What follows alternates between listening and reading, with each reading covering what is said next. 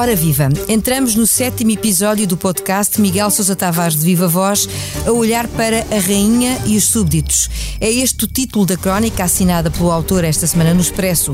Vamos falar da importância deste inédito e longo reinado de uma mulher que conseguiu guardar para si os sinais evidentes de desconforto. Não se esqueça que reservamos para a parte final da nossa conversa o já tradicional improviso. Eu sou a Paula Santos. Olá, Miguel, seja bem-vindo. Boa tarde, Paulo. Incontornável este tema, Isabel II e a sua morte aos 96 anos, 70 anos de reinado, 14 dias de cerimónias fúnebres para uma despedida que ninguém parece querer perder, quase como se assim se pudesse adiar a efetiva entrada em cena do novo rei Carlos III. A verdade é que a rainha fez história e fica para a história, e por ela passaram, como sublinha na sua crónica, 14 chefes de governo. Sim, é, tudo isso é verdade, foi, foi uma figura importante, sobretudo pela sua longevidade e por ter começado a reinar quando a Inglaterra ainda, ainda era um império onde o sol nunca se punha e ela assistiu ao desmoronar desse império, assistiu a muita coisa ao longo da sua vida e, portanto, foi de facto uma figura marcante, mesmo que não quisesse tê-lo sido, e apesar do seu silêncio e da, da sua contenção constitucionalmente imposta, e quando eu digo constitucionalmente, é preciso frisar que a Inglaterra não tem uma Constituição escrita. Tem sim uma Constituição consuetudinária, ou seja, baseada no costume, não propriamente num texto legal, que esse não existe. Agora, dito isto, eu também acho, e também escrevo isso no meu texto, que 14 dias de funeral que é, é, verdadeiramente uma diarreia real, quer dizer, eu acho que já nem os monárquicos suportam este, este, este blitz de, de, notícias diárias de constantes coisas, desde a caneta do novo rei que não funciona e ele que se irrita, até todos os detalhes e pormenores, quer dizer, isto já é demais, já não tem que ver com a importância nem da rainha, nem da sucessão dinástica, tem que ver de facto com todo o marketing uh, audiovisual, informativo, etc., à roda da, da, da sucessão da, da, rainha, e é de facto uma operação de grande marketing lançado pelo Reino Unido ao mundo inteiro. Voltando à herança de Isabel II, ainda há pouco falávamos no silêncio, no qual a rainha teve tanto que se refugiar, ao longo, aliás, de uma vida inteira e ao, longo de décadas. Isto também, isto foi uma estratégia política inevitável, lá está, porque é suposto ser assim, mas de alguma maneira, Miguel, acha que pode ter sido também um trunfo para a, para a rainha? Sim, sem dúvida que foi. E é paradoxal que seja numa, numa num tempo que vivemos em que toda a gente fala demais, em que temos tantos meios de expressão e há uma informação mediática feita ao minuto em todo o lado, nos, nos sites informativos, nas redes sociais, nos jornais online, etc. Quer dizer, há um excesso de informação, um excesso de palavreado constante e, paradoxalmente, estamos todos aqui a louvar uma pessoa cuja, cujo desempenho mais notável foi a gestão do silêncio, exatamente isto dá que pensar. Dá que pensar se de facto eh, a nossa civilização não, não tem excesso de palavreado e excesso de informação e déficit de reflexão. E justamente a, a imagem que Isabel II passou sempre foi de alguém que era muito reflexivo e que tinha um uso da palavra muito comedido e que as poucas vezes que pôde falar em nome próprio e não propriamente em nome do, dos seus governos, como era como é o caso do discurso do trono, que o rei ou a rainha fazem uma vez por ano, mas que é, é escrito pelo primeiro-ministro, as poucas vezes que ela pôde falar em nome próprio, uh, o que falou foi escutado por toda a gente, como aquele discurso que fez durante a pandemia, em que citou uma célebre canção dos tempos da guerra, que era We will meet again, voltaremos a encontrar-nos.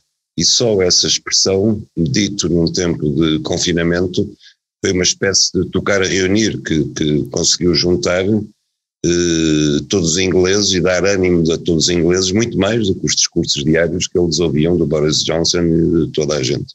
Uma notável gestão do silêncio. Com Isabel II, a monarquia inglesa resistiu à passagem dos séculos, ganhou peso até porque, além dos níveis elevados de popularidade que, todos, que estão à vista de todos, a verdade é que a imagem da Casa Real também é um negócio muito rentável para os cofres públicos é, é um negócio enorme, eu falo disso no meu texto. Uh, muitas vezes é criticado, sobretudo pelos anti-monárquicos, o nível de despesas gastos pela Casa Real, pelos membros da Casa Real. E há, sobretudo, uma coisa que, que, que eu acho que, que há bastante legitimidade para contestar, porque uma coisa é a Casa Real, a rainha diretamente, uh, o, o, marido ou a mulher, ou seja, o príncipe consorte, uh, outra coisa é a família alargada da Casa Real, depois aquilo vai até aos irmãos, aos filhos, aos sobrinhos, aos netos, etc. Uh, todos eles recebem uma renda do, do, do erário público, e isso é bastante contestado. Mas também é verdade que todos eles têm um caderno de encargos aborrecidíssimo e intensíssimo de, de Inglaterra, de, de, coisas a que têm que ocorrer permanentemente, de associações que são patronos de, de obras sociais, eh, que são padrinhos, etc., estão permanentemente nessas funções, que não é propriamente um trabalho divertido, nem um, um trabalho que se faça com entusiasmo. Em contrapartida, eh, toda essa, essa parafernália de, de, de, símbolos à roda da Casa Real, basta ir a Londres e a gente vê isso, quer dizer, em todos os, os quiosques, em todas as lojas, estão à venda retratos da rainha, estão à venda postais do Buckingham Palace, dos outros palácios todos, e isso é uma fonte inesgotável de receitas, para além, vemos agora nos funerais, da quantidade de turistas que estão em Londres, na Escócia e por aí fora, para assistir aos funerais, que não são apenas ingleses, são turistas, com hotéis esgotados, aeroportos cheios, etc. Tudo isso é uma fonte de receitas muito maior do que é o nível de despesas feitas pela família real. No momento da morte da rainha, sabendo que ela começou o seu reinado ao lado de Churchill e acabou a impulsar Liz Truss, podemos fazer uma espécie de roteiro histórico quase pelas características das lideranças políticas inglesas, mas não só, não é? E sobre a nova primeira-ministra, o Miguel refere-se a um catavento que não foi capaz de dizer se a França, isto só para dar um exemplo, se a França é um país amigo ou inimigo de Inglaterra. Isto não são bons sinais para esta liderança política. Não, não são. Ela, tal como o seu antecessor, Boris Johnson, começou por ser uma grande adepta da Inglaterra dentro da União Europeia e depois, quando o vento soprou ao contrário, no caso dela até ainda mais tarde, quando foi o Brexit, ela virou grande defensora do Brexit e passou a, a descobrir que afinal havia grandes vantagens em Inglaterra caminhar sozinha, eh, afastada do continente, como eles chamam. Portanto, não só nesse aspecto, não só na, no, nesse dossiê, que foi determinante para os ingleses e que ainda está a marcar profundamente a economia inglesa e não só, com a questão da Irlanda do Norte, Liz Truss mudou de opinião várias vezes, mudou de campo várias vezes e, portanto, eu, eu chamo-lhe um catavento e é isso que ela tem sido, sobretudo na política inglesa, tem sido um catavento. Quando ela é confrontada numa entrevista com uma pergunta perfeitamente simples e que qualquer pessoa que saiba de história, que esteja preparado politicamente, qualquer inglês tem a obrigação de saber responder. Se a França é um amigo ou um inimigo, ela não foi capaz de responder esta pergunta. E isto parece que ela ainda estagnou nas guerras napoleónicas, que, que, na altura em que, de facto, o grande inimigo da Inglaterra era Napoleão, e que desde aí para a frente e ela ainda não sabe dizer como é que são e como é que devem ser as relações da Inglaterra com um país tão importante como a França, seu vizinho, desde sempre. Isto mostra até que ponto é que ela está impreparada.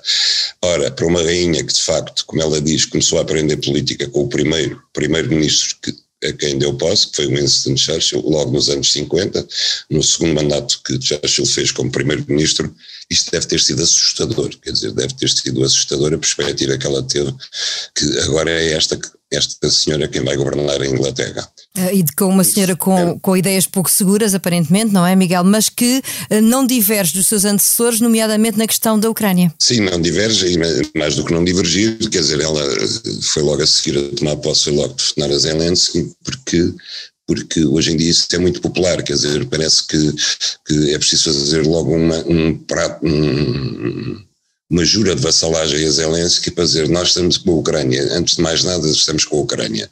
Antes mesmo de falar ao Presidente dos Estados Unidos, que é tradicional, ela foi falar ao Presidente da Ucrânia. Isso significa também que que ela está, está, a tentar fazer tudo by the book, mas by the book daquilo que é a, a, opinião pública, a opinião politicamente correta e a opinião aceite dentro dos líderes conservadores. Aliás, o, o seu primeiro discurso nos comuns é uma repetição de, de, de slogans, digamos assim, eh, que são uma espécie de diário já muito gasto do, dos conservadores, em que ela uh, diz que, que, os trabalhistas só querem aumentar impostos, que ela não quer aumentar impostos, para, uh, ela quer é, é, defender as empresas, ela faz esse discurso, nomeadamente quando se recusa, tal como o nosso governo, a aplicar uh, um imposto extraordinário sobre os lucros excessivos das petrolíferas e, e, e, não passa disso, quer dizer, o seu ideário é muito limitado. Eu acho que ela vai ter muitos problemas a conduzir bem a Inglaterra neste momento crítico para a Inglaterra, do ponto de vista económico, do ponto de vista das relações com a União Europeia e no momento em que a Commonwealth dá sinais de se querer desintegrar, porque uma coisa era o respeito que a rainha, como chefe de Estado, ainda impunha a 14 países da Commonwealth, outra coisa é o respeito que Carlos III impõe, que não tem nada a ver com o da sua mãe. Há países importantes na Commonwealth, não é só Trinidad e Tobago, mas países como o Canadá, como a Austrália, como a Nova Zelândia, onde há um forte movimento de emancipação, eh, se não sair da Commonwealth, pelo menos deixar de ter o rei de Inglaterra como seu chefe de Estado e não creio nem que Carlos nem que Ulisses Truss estejam à altura de evitar esse, esse movimento de deserção daquilo que é o sucedâneo do outrora grande Império Britânico, que é a Commonwealth. E agora que passamos brevemente por a questão da guerra na Ucrânia, aproveito para perguntar como é que avalia os avanços e as recuperações no terreno que foram anunciados por Zelensky. Bom, eu avalio como consequência óbvia de, do, do, do fornecimento de uma nova geração de armas por parte dos Estados Unidos, armas muito importantes, que são superiores ao arsenal, sobretudo em termos de artilharia, que os russos têm, eh, já se percebeu isso. Uh, aliás, esta guerra foi um grande teste para a NATO uh, perceber até que ponto estava em termos de paridade de armamento no campo da artilharia e no campo dos mísseis com a Rússia, está claramente superior. Eh, Putin fez ontem um aviso aos Estados Unidos para não fornecerem armas de maior alcance aos ucranianos, porque isso era uma linha vermelha, eh, porque ele tem medo que os ucranianos utilizem isso para atacar diretamente alvos russos. E, e nesse caso, os Estados Unidos, a Rússia poderia considerar que os Estados Unidos eram parte direta no conflito, embora por interposta a Ucrânia, e portanto, com o novo armamento, é possível, foi possível aos ucranianos eh, terem significativos avanços no terreno, combinado com uma manobra de, de, de, de, uma manobra militar em que levaram os russos ao engano. Simularam que iam atacar num lado, atacaram no outro e, e levaram os russos ao engano. Dá também ideia de que o exército russo que está a combater na Ucrânia não é de forma alguma um exército profissional, não é elite do, do exército russo, mas são eh, soldados arrebanhados em zonas pobres da Rússia, levados para o conflito um bocadinho sem saber para onde iam, mal preparados, e portanto começa-se a pôr a questão se a Rússia não vai recorrer a uma obrigatoriedade do serviço militar, ao serviço militar obrigatório e começar a levar para a Ucrânia, de facto, soldados profissionais ou pelo menos soldados eh, mais bem preparados do que estes. Por outro lado, houve, houve hoje uma coisa muito importante, que foi a, eh, a cimeira dos países da Cooperação de Xangai em Samarcanda, onde Putin se encontrou pela segunda vez desde que a guerra começou com Xi Jinping. Não são os únicos, estão lá países muito importantes, está lá a Índia, está lá o, o Irão, está lá a Turquia, está lá o Cazaquistão, o Uzbequistão, ou seja, está lá estão lá reunidos países que representam a maioria da população mundial, representam a Ásia, representam grande parte do Médio Oriente, eh, países muito poderosos do ponto de vista económico, do ponto de vista militar, e, sobretudo, é uma cimeira que consolida a aproximação da Rússia à China. E é preciso notar que a aproximação da Rússia à China é uma coisa perigosa para o Ocidente, foi sempre uma coisa que o Ocidente quis evitar, mesmo no tempo da União Soviética e no tempo de Mao Tse-tung na China, o Ocidente beneficiou sempre de uma, do facto de não haver nenhuma aproximação, apesar da ideologia ser semelhante, ambos eram países comunistas, mas havia uma, uma competição e uma desconfiança entre a Rússia e a China. E neste momento, com a guerra na Ucrânia, paradoxalmente, o que aconteceu foi o contrário. Houve uma aproximação entre a Rússia e a China. E uma das coisas que eles já uh, concordaram hoje foi haver um novo uh, gasoduto que vai, que vai de Moscou diretamente para a China. Isso vai permitir à Rússia uh, vender gás à China, que precisa dele, contornar as sanções europeias eh, substituir o, o, fornecimento de gás à Europa por gás a esses países e, sobretudo, à China, e eh, eh, também falaram em abandonar o dólar como, como moeda de referência entre eles, nas transações entre estes países, o que é muito importante. E, portanto, este, esta Cimeira de Samarcanda foi importante para Putin mostrar que não está isolado e que está apoiado em países que são muito fortes do ponto de vista económico, do ponto de vista demográfico, do ponto de vista político e do ponto de vista militar. E assim prosseguem os sinais diplomáticos de uma guerra que está para durar. Eu recordo, aliás, que ainda ontem o secretário-geral da ONU, António Guterres, dizia, depois de uma conversa justamente com Putin, que continuamos muito longe do fim desta guerra. Está feita a conversa em torno do artigo da opinião de Miguel Sousa Tavares, que pode encontrar na edição do Expresso desta semana. Seguimos para o improviso. Miguel, temos um novo Ministro da Saúde e um nome para a nova direção executiva do SNS um mais político, outro um gestor com provas dadas. Acha que está encontrada a receita ideal para enfrentar a crise no setor? Em teoria, sim. Vamos ver na prática. Uh, Fernando Araújo é um nome consensual, aliás, era um, um nome que se falava também muito para, para, ministro, para a saúde, uh, para ministro, uh, afinal vai ser o gestor, o tal, a tal célebre figura de gestor do Serviço Nacional de Saúde. António de Costa explicou esta semana na sua entrevista à TVI o que é que se pretendia desta figura. Ele explicou vai haver um ministro que define as políticas de saúde e depois vai haver um gestor que é quem trata, digamos assim, da intendência geral do Serviço Nacional de Saúde. Isto faz algum sentido desde que os dois não entrem em conflito, ou seja, Fernando Araújo é provavelmente mais apto a definir políticas de saúde do que o próprio ministro e, portanto, ele pode não concordar com a definição das políticas de saúde, que é feita a montante dele e que lhe cabe executar no terreno.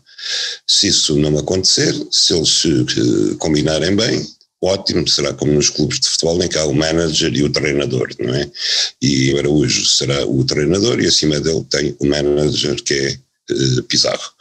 Vamos ver se é assim que funciona sendo que há problemas que de facto não podem continuar. Ainda hoje o bastonário dos médicos escrevia no, no, no público, no jornal, que nós somos o quinto país da OCDE que tem o maior número de médicos por habitantes.